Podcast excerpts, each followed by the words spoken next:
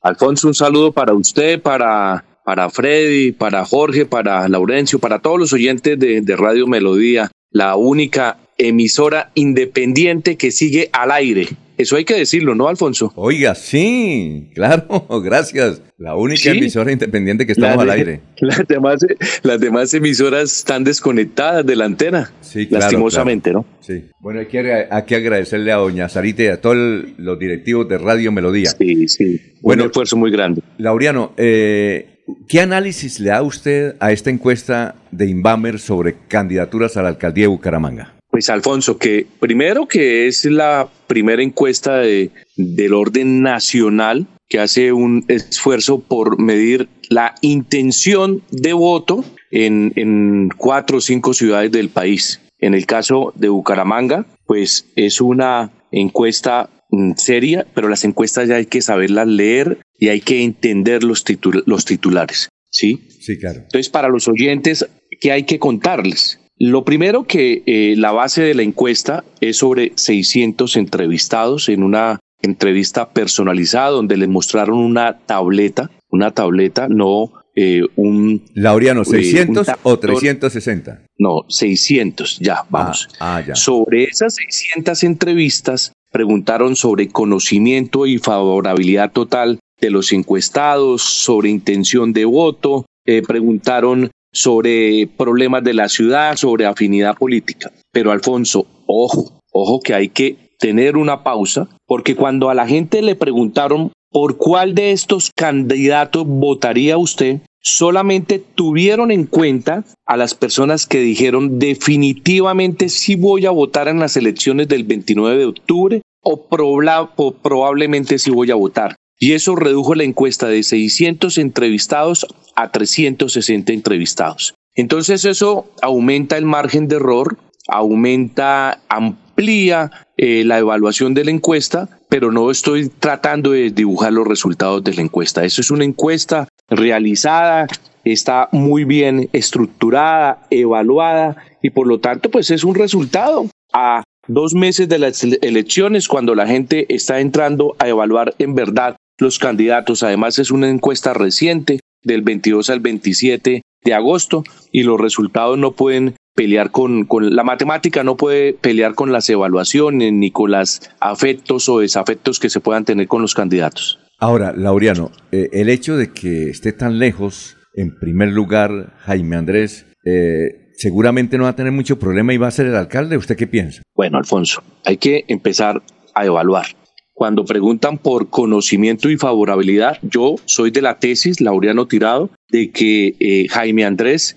está en el techo de su campaña porque tiene un nivel de conocimiento muy alto, al igual que Horacio José. Son los dos candidatos que tienen mayor eh, nivel de conocimiento. Jaime Andrés en el 41, Horacio José en el en el en el 54.3 54 y cuando la gente pregunta por la favorabilidad pues también Jaime Andrés tiene una favorabilidad alta y una desfavorabilidad Horacio José sí cuál es la variable que se presenta en el nivel de la encuesta rápidamente Alfonso cuando la gente le preguntan por los estratos por el grupo de edad y por la afinidad política ahí es donde está el detalle de la encuesta. ¿Por qué se mete Fabián Oviedo en la intención de voto? porque en el estrato 1-2, en esos barrios donde realizaron la encuesta, el 20% es de los candidatos más altos. Después de Jaime Andrés tiene esa intención de voto. Pero después en el estrato 3 y en el estrato 11 empieza a desaparecer Fabián Oviedo. Entonces marcó en estrato 1-2 tal vez en un nicho de barrios él ha venido trabajando, por eso se mete de segunda en la encuesta. ¿sí? Jaime Andrés tiene presencia en todos los estratos, en todos los grupos de edad y me causó una, impresión muy alta. La gente de derecha hoy tiene la intención de votar por Jaime Andrés sin tener él el aval de partidos de derecha, pero solo porque ha expresado mediáticamente durante los últimos cuatro años ser el concejal de la seguridad, ser el concejal de la familia y tener una exposición mediática. Otro detalle que me causó alarma en la encuesta es cuando preguntan por el candidato Horacio José Ser. Por ejemplo, desaparece totalmente en el estrato 1, 2 y 2 cuando el Partido Liberal es fuerte en este, en este estrato. En el grupo etario de 35 a 44 no tiene intención de voto. Una intención de voto muy reducida, por ejemplo, en la edad de 18 24, 24 años. Y no tiene cero intención de voto en quienes manifestaron tener afinidad de izquierda. Otro detalle de la encuesta es el siguiente. Quienes expresan ser de izquierda no están votando por el candidato que dice ser de izquierda o petrista como lo es Jaime Calderón. Esa intención de voto la tiene el candidato Carlos Parra. El 23% del peso de la encuesta de izquierda lo mete a él en la intención de voto. Y otro es que sorprende la intención de voto que tiene Carlos Parra en el estrato 1-2 de la ciudad de Bucaramanga. A ver, eh, Freddy. No, yo simplemente pues saludar a Laureano, que de verdad hace unos análisis muy correctos y me quitó pues el, trabajo del día de hoy, que eso era lo que yo pensaba. Decía don Alfonso, don Alfonso, hay que mirar los detalles, los detalles de, no la intención, sino de esos temas. Y, y, lo que usted dice, Laureano, el candidato de la izquierda, y eso lo hemos dicho en reiteradas oportunidades, el candidato de la izquierda en Bucaramanga es, Carlos, Parra, que votó por Petro y que sigue agazapado diciendo que no, yo no voté por Petro. Él votó por Petro y la encuesta ahí lo está diciendo. Sí, cuénteme. Otro resultado de la encuesta es el siguiente. Contrario a lo que ustedes manifiestan o de lo que uno encuentra en la calle, que la gente no quiere nada con los partidos políticos, eso es falso. La encuesta arrojó que en Bucaramanga el 22% de las personas manifiestan ser eh, sin partido o no tener afinidad, pero el 14% tiene una afinidad con el Partido Liberal. O sea, el doctor Horacio José Serpa no se ha sintonizado con quienes manifiestan ser liberales. El 11% manifiestan ser de Colombia humana. O sea, esa gente sí está votando por Carlos Parra y votan por Carlos Parra por varias razones. Primero, porque tiene exposición mediática. Segundo, porque lideró el paro, esa es una expresión mía, el paro criminal del año 2021, ¿sí? Identificó esas, esas protestas y él se está tragando todo el voto de, de la izquierda o de la Colombia humana. Y el 11% dice tener afinidad política con el centro democrático. Luego viene la Alianza Verde, Cambio Radical y el Partido Conservador. Por ningún lado aparece el partido o la afinidad de Colombia Justa. ¿Qué es lo que yo evalúo y analizo de la encuesta? Se equivocan los candidatos a la alcaldía cuando esconden los avales de los partidos o de los respaldos ideológicos de los partidos. Yo creo que todo está por darse en esta competencia a la alcaldía. ¿Cuál es para mí la sorpresa de la alcaldía? Lo de Consuelo Ordóñez, que viene de estar desaparecida de la exposición mediática que viene de estar trabajando en la ciudad de Bucaramanga, en la ciudad de Bogotá en los últimos años y aparece con una intención de voto que para todos debemos tener claro, pues para mí especialmente sí es una sorpresa que esté en el nuevo por ciento de intención de voto, pero con algo particular. Cuando uno evalúa los resultados de consuelo por estrato, por grupo de edad y por afinidad política, en todos estos escenarios ella tiene un porcentaje eh, proporcional, equitativo de intención de voto. Laureano, qué pena interrumpirlo. Y, hay una cosa también que a los candidatos no los conocen. A los que conocen son a Jaime Andrés Beltrán y a Horacio José Serpa. Pero a Fabiano Viejo no lo conocen el 73%, a Carlos Otomonte no lo conocen el 78%, a Consuelo Ordóñez no la conocen el 78,4%, a Parra el 83,5%. De ahí para abajo es así la constante, no eso implica, eso implica la posibilidad de crecimiento de esos candidatos si entienden lo que la gente espera de los candidatos, si entienden la necesidad de conectar con los candidatos con temas claros, precisos, porque veo demasiadas bobadas por parte de los candidatos en las campañas mediáticas de redes sociales de comunicación. Ahora, Laureano, eh, eh, usted conociendo el panorama de Santander, conociendo a Jaime Andrés y todos los, em, la mayoría de candidatos,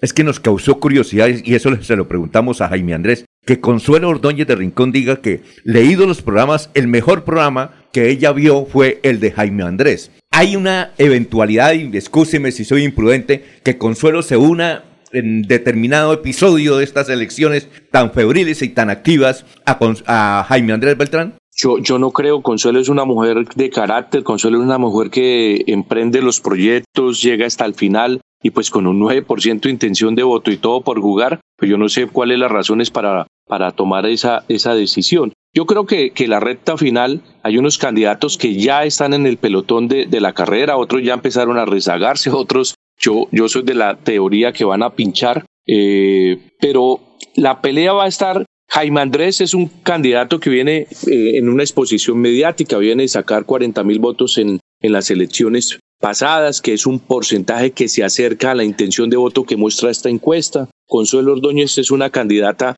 que va, va a seguir creciendo. Además, no olvidemos que es, es la candidata de Rodolfo Hernández. Rodolfo Hernández no ha comenzado a hacer campaña para la alcaldía de Bucaramanga. Horacio José Serpa es un candidato fuerte, es un candidato que tiene marca, ha manejado mal la campaña estratégicamente, pero no olviden que él tiene exposición nacional y van a empezar a entrevistarlos a través de los medios nacionales. Mire, una vez Iván Moreno me dijo, Laureano, 30 segundos en Caracol es como si colocáramos 50 vallas en Bucaramanga. Entonces, eh, Carlos Felipe Parra no ha empezado campaña, ellos no han empezado campaña, no han empezado a insultar, no han empezado a señalar. Eso Quedan 54 días, Laureano. ¿Cuándo van a comenzar? Si es que ya son 50, perdón, 58 días quedan. Pero, Laureano. pero es que los tiempos de los políticos, de los analistas, de los, de los periodistas, es totalmente eh, diferente a los tiempos de la gente que en este momento está en la casa, que va en un bus, que está en el trabajo, que está de, de operador, que está de taller. Ellos hasta ahora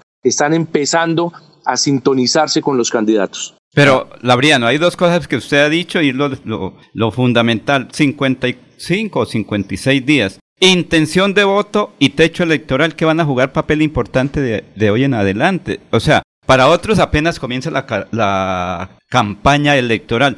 Llegar a esa intención de voto que ese ciudadano vote por mí, que el techo electoral hasta dónde alcanza, porque es que ahí es donde está. Eh, no, no, tengo a la mano el censo electoral de Bucaramanga cuántos son, ahí es donde está el trabajo de aquí para allá. Es que el techo está en el conocimiento y la favorabilidad. Ahí es donde los candidatos empiezan a tener problemas o donde tienen donde comienzan a tener las oportunidades de crecimiento. ¿sí? Y finalmente es hasta dónde aguanta el discurso de la seguridad en el tema de Bucaramanga para avanzar en la campaña. Cuando todos sabemos que la seguridad depende de un componente nacional, del liderazgo nacional, porque Bucaramanga tiene problemas en mi evaluación personal y análisis superiores a los temas de seguridad. Hay unos problemas estructurales de la, de la, de la ciudad que tienen que ser debatidos, que tienen que ser evaluados. Y la pregunta es, ¿cómo va a ser el desarrollo de los verdaderos debates? Es que también los debates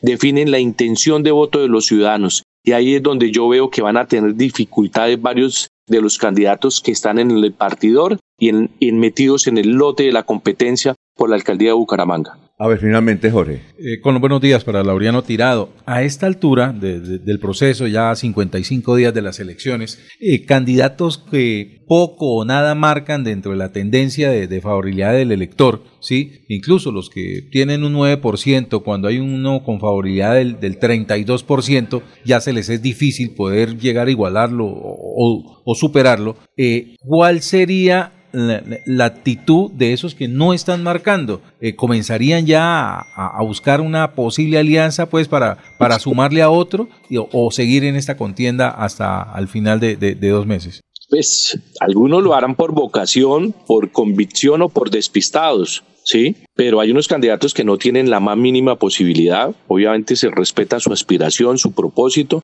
pero, pero Jorge, yo, yo soy de la tesis de que ese 32% que tiene eh, Jaime Andrés Boltrán es su techo. Yo no lo veo de ahí, o sea, no le veo espacio de crecimiento evaluando los resultados de la encuesta. ¿sí? Es, es, que mantener durante los próximos dos meses este 32%, cuando hay un espacio de crecimiento de los demás candidatos, cuando no han empezado a operar los partidos políticos, los candidatos al Consejo, pues eso viene en unas movidas muy fuertes, cuando todavía Rodolfo Hernández no ha expresado públicamente, no ha salido a hacer campaña, cuando los candidatos a la gobernación de Santander también no han expresado, a, no han comenzado a jugar eh, el espacio de la alcaldía, que yo veo que por primera vez los candidatos a la alcaldía van a tener capacidad de definición en el voto de la alcaldía, pues también hay mucho espacio por definir, ¿sí? Entonces hay que, hay que esperar y, exigirle a la gente que vaya mucho más allá de los titulares, de, de, las narrativas de los candidatos y explorar más a fondo